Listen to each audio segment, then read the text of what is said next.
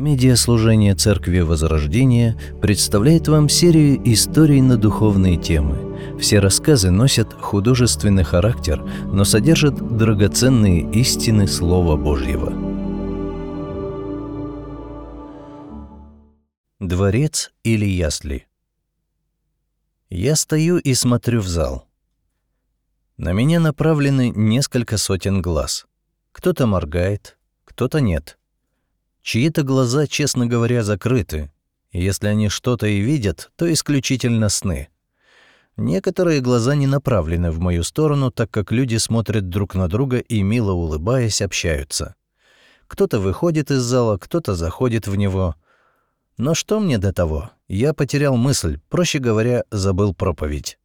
И вроде бы передо мной лежит мой конспект, да не просто конспект, а весь текст проповеди, а я все равно никак не могу зацепиться за него. Не могу понять, о чем же говорить дальше. Время идет, мои глаза бегают по строчкам проповеди, у меня ощущение, что пауза затянулась, что уже прошло несколько минут, что еще чуть-чуть, и люди начнут расходиться. Это была обычная неделя. Прошел понедельник, за ним канул в лету и вторник. В среду мы хорошо пообщались с братьями. Как же радостно видеть, что нам уже и в кафе молодежного центра становится тесновато. Было время, когда мы собирались в пасторской, и нам хватало места. Сейчас же бывает тесновато и в кафе. А все почему? А все потому, что раньше на братские приходило 3-5 человек, а сейчас больше 20. Слава Богу! Мы попили чайку, порассуждали о жизни церкви, в очередной раз удивились мудрости и посвященности пуритан, в частности Ричарда Бакстера, книгу которого мы читаем. После поразмышляли над текстом Писания и помолились. Помимо этого вместе попели и прославили Господа. В четверг я начал готовиться к проповеди. Для того, чтобы подготовиться, мне нужно 2-3 дня — Ко дню субботы текст проповеди должен быть готов, и остается только ее запомнить. То есть еще часа три нужно в субботу и пару часов в воскресенье утром. В этот раз все так и было. Наступило воскресенье. Мы всей семьей приехали в церковь. Небольшие приготовления и собрание началось. Объявление, пение, участие, а вот и время проповеди. Я в наглаженных брюках, в чистой выглаженной рубашке, побрит, причесан, в хороших ботинках, побрызгался неплохим ароматом, аккуратно уложил микрофон. Все, полная боевая готовность. Что еще нужно? Проповедь готова, внешне ничего не должно смущать. Поехали. Первый пункт, второй. И тут-то и наступил ступор. Вот забыл и все. Хоть ты тресни. Глаза бегают по конспекту, а это не помогает. Напряженность внутри все возрастает, а от этого становится все труднее поймать, где я застрял и что говорить дальше. Прошло немного времени. Ну, ничего, подумают, что это такая сильная ораторская пауза, что так все и задумывалось. Да нет. По моему растерянному виду уже всем понятно, что я не паузу держу, а банально забыл, что говорить дальше. Так, я же пастор. А что подумают о церкви из-за меня? Скажут несерьезно как-то. Я же примером для проповедников должен быть. Да, сейчас обрадуются, наверное, мои критики. Не знаю, сколько прошло времени. По ощущениям, порядка ста или двухсот лет — но я что-то как-то пробормотал и, с горем пополам дойдя до заключения, помолился в конце. Если вы думаете, что на этом было все, нет, не все. После собрания мне показалось, что народ как-то иронично посматривает в мою сторону и перешептывается. Что не так? В этот момент ко мне на помощь подоспела моя дорогая жена — Оказалось, что у меня как-то нелепо торчали волосы. Уж не знаю, вроде специально причесывался. И микрофон как-то умудрился съехать вниз. В общем, все пошло как-то не так. «Не переживай, все нормально», — сказал мне один брат. Понятно, что он хотел меня как-то поддержать, но от этого мне почему-то не стало легче. Это лишь подчеркнуло, что проблема была. Она достаточно очевидна, что предполагает даже необходимость утешения. После подошел еще один брат и участливо похлопал меня по плечу. Не сильно горе еще выслушивать слова снисходительной поддержки и утешения, я направился к выходу из зала. Сделав вид, что мне нужно срочно попасть в кабинет, я очень быстро дезертировал из зала в подвал и оказался в спасительном и защищенном кабинете. Дверь закрыта, встреч запланировано не было. Господи, что не так? Я все сделал, чтобы собрание прошло хорошо. Я не бездельничал, не сидел перед телевизором всю неделю, не окунался в какие-то игры, не собирал букетики целыми днями.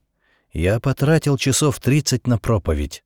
У меня было все: текст, примеры, логика в развитии мысли, какие-то актуальные моменты применения.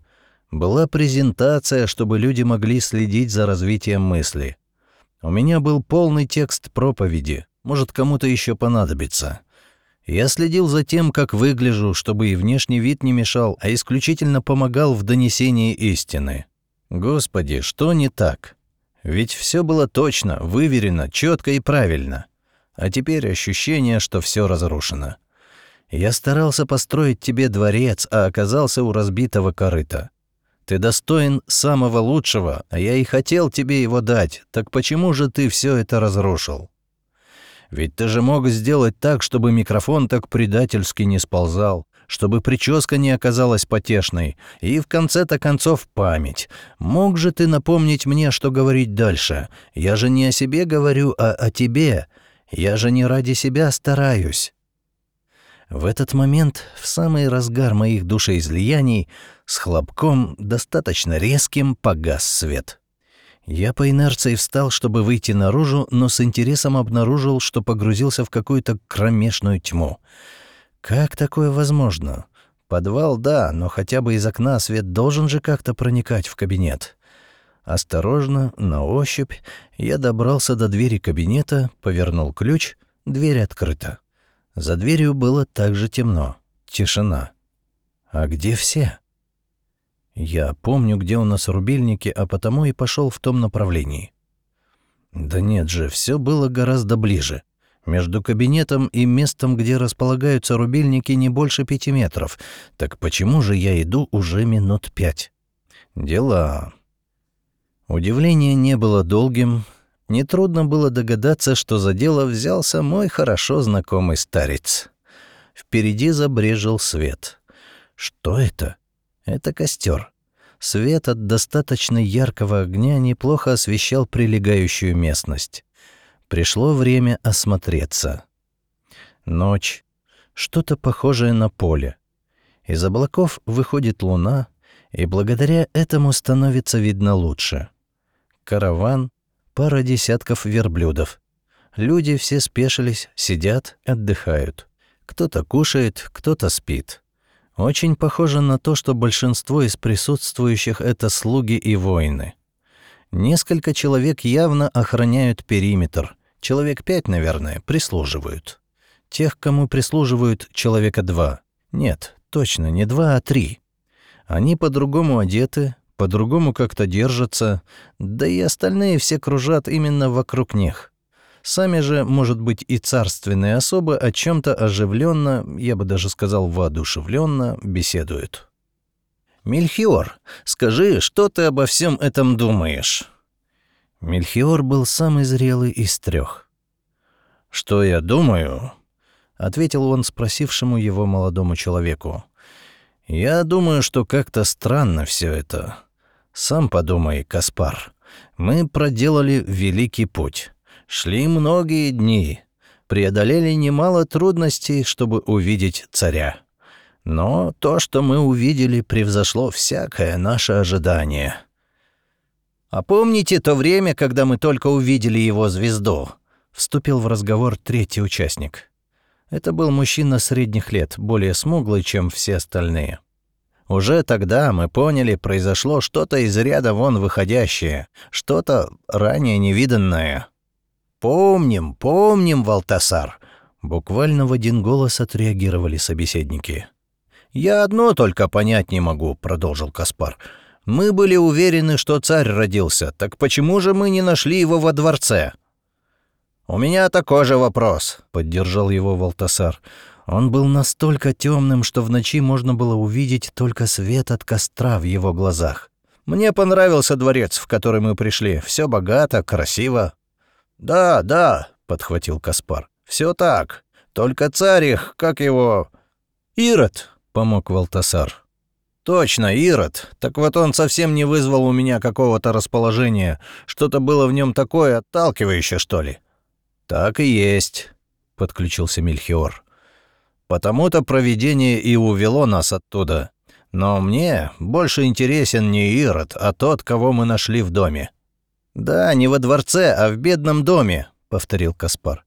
А помните, что нам рассказывали пастухи, которых мы встретили, когда отдыхали в поле несколько дней назад?» Собеседники, понимающе покивали головой. «Они говорили тогда, что нашли того самого младенца в корыте», — продолжил Каспар. «У них это вроде как называется ясли», — уточнил Валтасар. «Да, кормушка для скота, проще говоря. Так вот, что интересно, почему-то во дворце я не увидел царя». Я увидел Ирода, неприятного, в чем то даже вызывающего жалость человека, но точно не царя. А вот в доме увидел. Более того, благодаря пастухам я очень явственно увидел его в яслях, сказал пожилой Мельхиор и задумался. Не во дворце, а в яслях. Не во дворце, а в яслях. Тоже задумавшись, стал повторять Валтасар. «Мельхиор, Валтасар», — обратился к собеседникам молодой Каспар. «Вы старше меня, мудрее меня, больше видели, чем я. Объясните мне, что же произошло? Звезды не врут. Мы ясно увидели звезду того, кто должен был прийти. Она озарила все небо. Она буквально звала нас последовать к ней, а потом привела к тому месту, где мы и увидели царя. Да, это был еще ребенок, но нас не надо было убеждать в том, что это царь. Так почему же ясли, а не дворец? Почему бедный дом, а не царские покои? За этой беседой все и не заметили, как наступило утро. Караван стал собираться в дорогу, пока не наступила жара, надо было идти. Очень оперативно все было собрано, и три друга продолжили свой долгий путь домой. Не дворец, а ясли. «Не дворец, а ясли», — крутилось у меня в голове. «Ты понял?» — прозвучал знакомый мне голос. Да, это был мой старец, появление которого я ждал и был, конечно же, ему обрадован. Скажу так, пытаюсь, пытаюсь понять. Смотри, Верующие люди, христиане, нередко пытаются построить царю дворец, но он предпочитает быть в яслях. «Почему? Он же царь!» — удивленно воскликнул я. «И разве плохо, что мы пытаемся выстроить ему именно дворец? Он достоин дворца, а не кормушки или же бедного домишки». «Так-то это так. Только дело вот в чем, продолжил старец. Когда христиане строят ему дворцы, хоромы, палаты, тогда его в них бывает трудно заметить, понимаешь? Пытаюсь. Его в них не только бывает трудно заметить, но и трон, как правило, незаметно, незаметно занимают сами строители. Поясни. Сестра занимается прославлением. Она работает над своим голосом, над различными партиями, следит за тем, чтобы ей и внешне безукоризненно выглядеть. Через некоторое время ее сильно начинает ранить, обижать, если кто-то покритиковал ее служение или же не заметил ее нового альбома или выступления. О чем это говорит? Скажи. Она построила дворец и уютно устроилась в нем на троне, ответил я. Именно. Зрелый брат выстроил бизнес. Он не получил наследство, не украл, не подсидел кого-то. У него все работает. Люди в уважении, получают достойный оклад. Он все старается делать правильно, чисто, честно. Но наступает момент, когда он не хочет особо общаться с теми, кто без работы, кто менее удачлив, кто не может пожертвовать и сотой доли того, что он. Он думает, что его мнение более важно, чем тех, кто беднее его. Ему начинает казаться, что его достаток — это показатель его духовности. Скажи мне, что произошло?» Он построил вроде как для Господа дворец, но потихоньку, потихоньку его перестало там быть видно. Он перестал быть центром этого дворца. Мало того, сам строитель, как само собой разумеется, уселся на троне.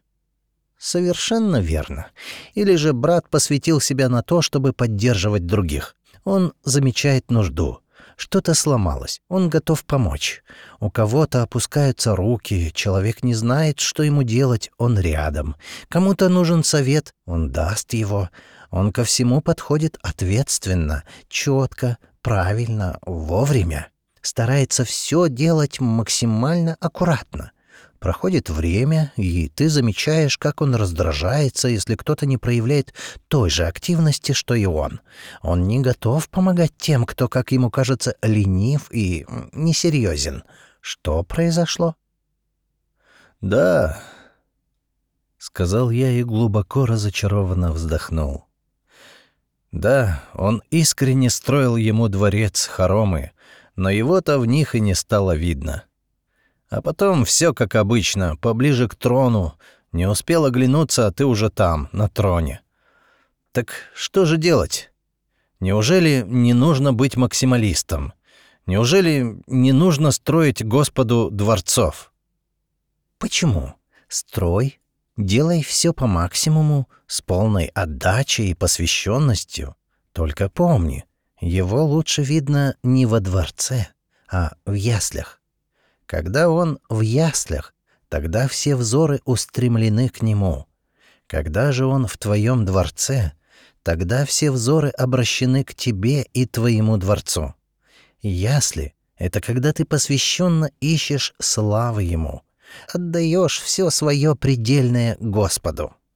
Но как только твой взгляд начинает больше концентрироваться не на царе, а на твоем строительстве, Тогда ясли превращаются в дворец. И вот здесь готовься. Он будет разрушать дворец, чтобы сиять в яслях. Так же резко и неожиданно, как свет погас, так же резко и достаточно громко он опять появился. Я сидел за столом в своем кабинете. Выходил я из него или нет, не знаю. Да оно и не важно. Не дворец, а ясли. Не дворец, а ясли, крутилось у меня в голове. Господь, я благодарю Тебя, что Ты сегодня разрушил мой дворец, чтобы и я, и другие могли видеть Тебя. Я хочу стать Твоими яслями, а не своим дворцом. Я хочу, чтобы было видно Тебя, даже если меня и незаметно, ибо Ты царь, и Тебе вся слава.